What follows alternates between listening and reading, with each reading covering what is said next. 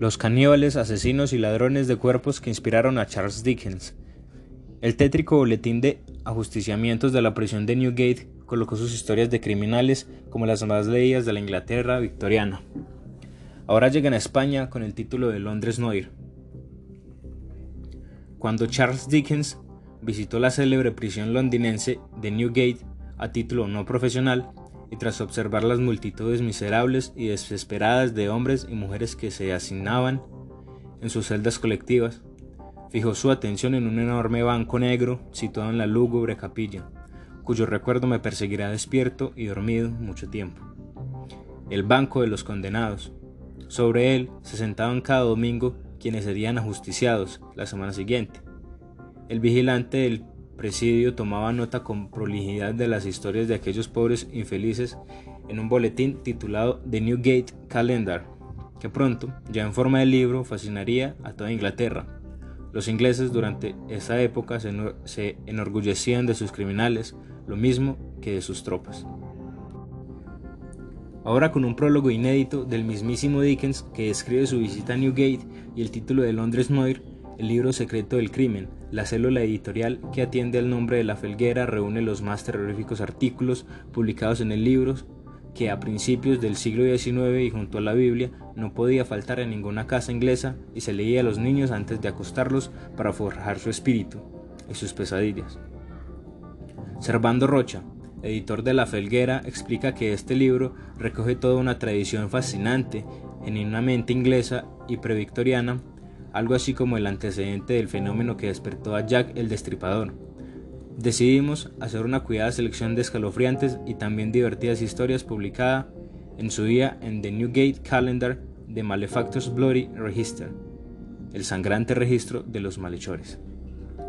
Un precursor de la novela gótica, y detectivesca o de los célebres Penny Dreadful en Londres Noir, encontramos la fuente de inspiración de autores que veneramos como Dickens, Defoe, Bulwer, Lytton o de Quincy. Quisimos que los textos estuvieran acompañados por una experiencia visual, pero como los retratos de los criminales eran bien existentes o falsos, decidimos crear secuencias de imágenes tomadas de antiguos libros de la época. Los rostros son inventados, pero funcionan. Las historias de Londres Noir brindan una extravagante delicatessen narrativa donde el estilo sencillo y eficaz, el propósito moralizante y el regodeo en los detalles truculentos ofrecen toda una lección sociológica y psicológica de su tiempo. Explicamos a continuación cinco de los más jugosos perfiles de esta galería de monstruos. Sony Bean, el caníbal de la cueva. No conocemos ningún otro caso que pueda compararse a este o que muestre cómo un temperamento brutal, no pulido por la educación, puede llevar tan lejos a un hombre de un modo tan manifiesto y horrible. Ocurrió en los días de Jacobo Sauni Bean, un holgazán sin oficio ni beneficio, abandonó la casa familiar para, para instalarse con una mujer tan viciosa como él. En una de las regiones más solitarias del país, en una cueva junto al mar del condado de Galloway. Allí, la nefasta pareja vivió durante un cuarto de siglo de robar y devorar a los, a los escasos incautos que pasaban por las cercanías. El negocio iba tan bien que cada noche los saciados caníbales se veían obligados a arrojar al mar las piernas y brazos sobrantes. Arrastrados por la marea, aquellos despojos se dispersaban por las playas del país aterrorizando a toda Inglaterra. La próspera familia de caníbales creció, padres y vástagos funcionaban como una jauría insaciable y perfectamente engrasada que era capaz de atacar a grupos formados por cinco o seis personas. Un millar de hombres, mujeres y niños cayeron en sus garras hasta que un superviviente de uno de los ataques sirvió de guía hasta la cueva de Saunibin a un pequeño ejército de medio millar de hombres capitaneados por el mismísimo rey. Allí arrestaron a la pareja y a sus ocho hijos, y a sus ocho hijos, seis hijas, dieciocho nietos y catorce nietas, todos ellos frutos de incesto, trasladados bajo fuerte vigilancia a Leid. A los hombres los amputaron, les amputaron sus genitales delante de sus esposas. Después ardieron todos en la hoguera. Capitán John Kidd, el rey de los mares. El capitán John Kidd había nacido en Escocia a mediados del siglo XVII y labrado su carrera de marino diestro y audaz en Nueva York. Parecía el hombre más competente para frenar los piratas que diezmaban los buques ingleses en las Indias Orientales, y con ese fin, el alto almirantazgo inglés le concedió una comisión, un galeón llamado Adventure y seis mil libras para los gastos del viaje. Mal negocio. El capitán Kidd pronto se revelaría como otro pirata más, y uno de los más fieros.